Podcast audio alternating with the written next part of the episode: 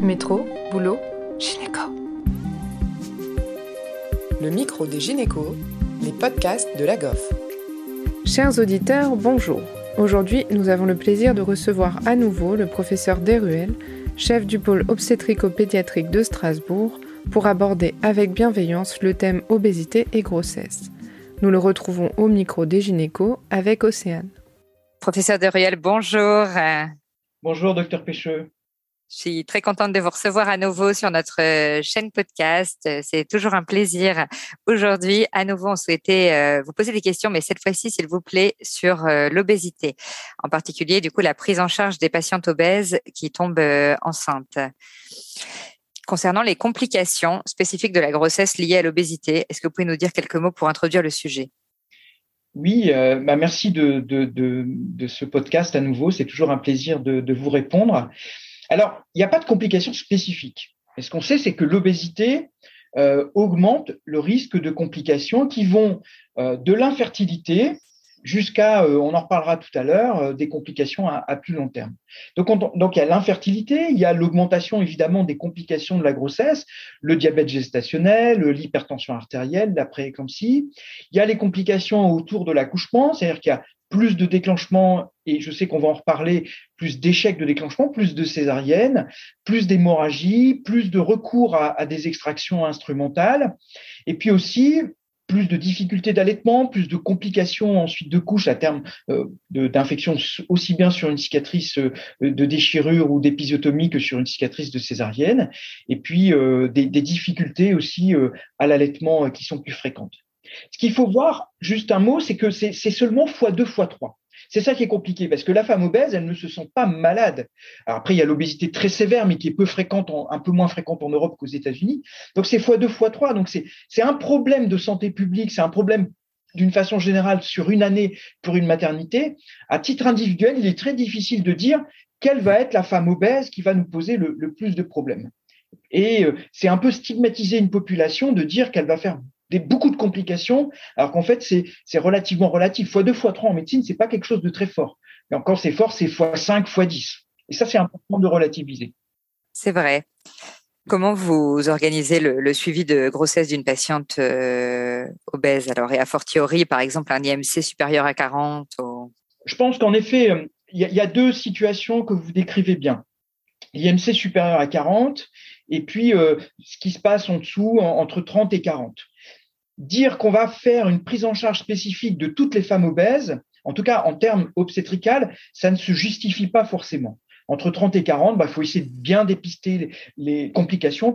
Il faut surtout euh, aborder la question de la prise de poids. On sait qu'il y a quand même, il y a des études américaines qui l'ont démontré, mais également des études européennes, que plus de 50% des femmes obèses ont une prise de poids qui est excessive. Et on sait que cette prise de poids excessive va encore plus accentuer euh, l'obésité avec un, basculement euh, dans les points de BMI, d'indice de, de masse corporelle. Donc clairement, là, c'est comment on prend en charge en termes de santé publique la période de grossesse chez la femme obèse en se disant c'est une fenêtre d'opportunité pour agir et c'est peut-être le moment de proposer des actions nutritionnelles, euh, d'activité physique, d'accompagnement de ces femmes.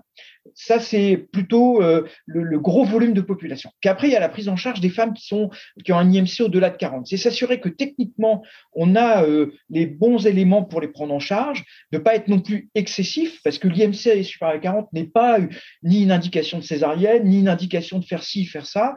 Euh, c'est vraiment euh, bien les accompagner et euh, d'avoir une équipe qui est pas en difficulté, qui en même temps ne, ne, sombre pas dans la grossophobie, reste dans l'empathie, avec des femmes qui, c'est vrai, nous font médicalement un petit peu peur.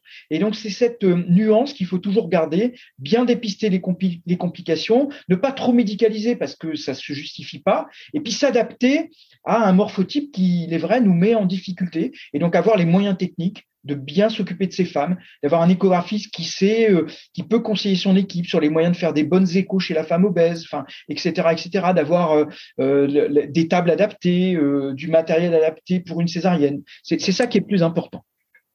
Et puis pour les échographies, du coup, on n'hésite pas à les, à les réitérer, c'est ça, pour, Clairement. pour se rassurer?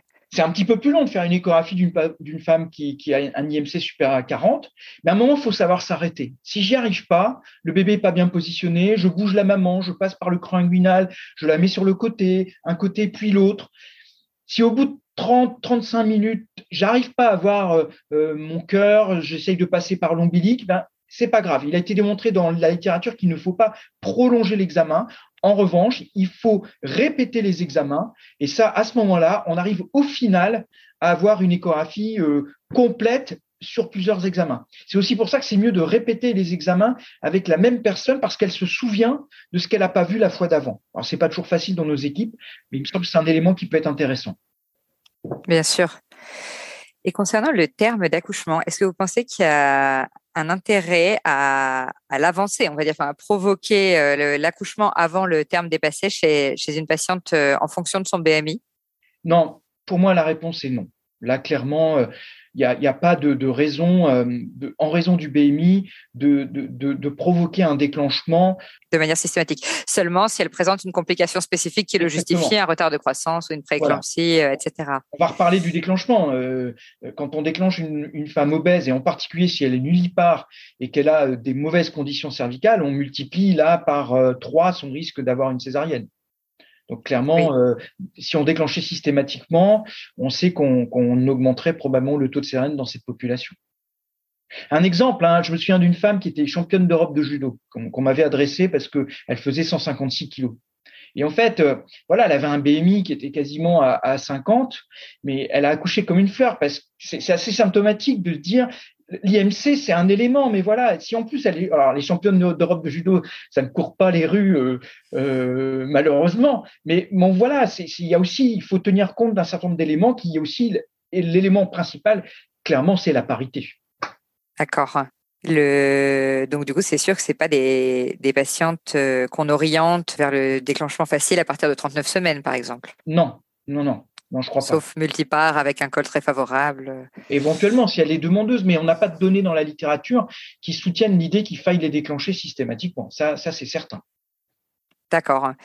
Et concernant la voie d'accouchement, parce que c'est vrai que on se pose toujours justement la question de la césarienne en urgence euh, chez une patiente chez qui c'est un peu plus difficile parfois, surtout si c'est euh, au milieu de la nuit, etc. Enfin, toujours les, les contraintes logistiques euh, habituelles. En tout cas, bon, trois ou quatre fois plus de césariennes, mais quand même un intérêt à toujours à favoriser euh, la voix basse. Bah, alors, ça, c'est une vraie question qui est très compliquée parce que hum, dire je, vais faire une césarienne chez une femme parce que euh, si j'ai une césarienne en urgence, ça va être plus compliqué, ça, montrerait les limites euh, d'un système de soins. C'est quand même très embêtant. Donc, mais je peux comprendre hein, cette difficulté. Après, on, peut voir différentes situations. Si le travail est spontané, on sait bien que le risque de césarienne est légèrement augmenté, mais il n'est pas majeur. En revanche, si on prend une patiente nullipare qui doit être déclenchée à terme avec des conditions obstétricales défavorables, peut se poser la question lui donner l'information qu'elle a une chance sur deux d'avoir une césarienne.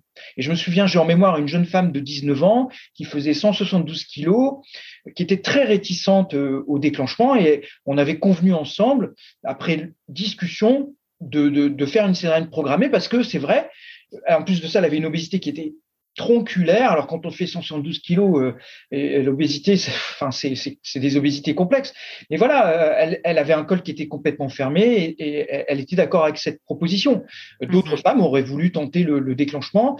Je crois, je crois que c'est à nous de, de, bien discuter avec les femmes et de pas leur imposer des choses qui après, si on impose systématiquement la sérène, ça devient euh, une forme de discrimination, à mon sens. Hein. C'est un peu sûr. mais quand même. Je, suis tout à fait d'accord avec vous. Mais c'est vrai que du coup, on, a l'impression que ça paraît légitime, en tout cas, de leur donner les informations pour qu'elles puissent euh, plus facilement demander euh, la, césarienne si elles le souhaitent. Ok. Très bien. Eh bien, écoutez, merci beaucoup. C'était encore une fois un super épisode. Merci, Océane. Merci à tous de nous avoir écoutés aujourd'hui. Rendez-vous la semaine prochaine pour un nouvel épisode. Vous retrouverez toutes les ressources et références de ce podcast dans la description et surtout, N'hésitez pas à vous abonner à la chaîne, à lui accorder 5 étoiles, voire même à en parler autour de vous. Métro, boulot, gynéco.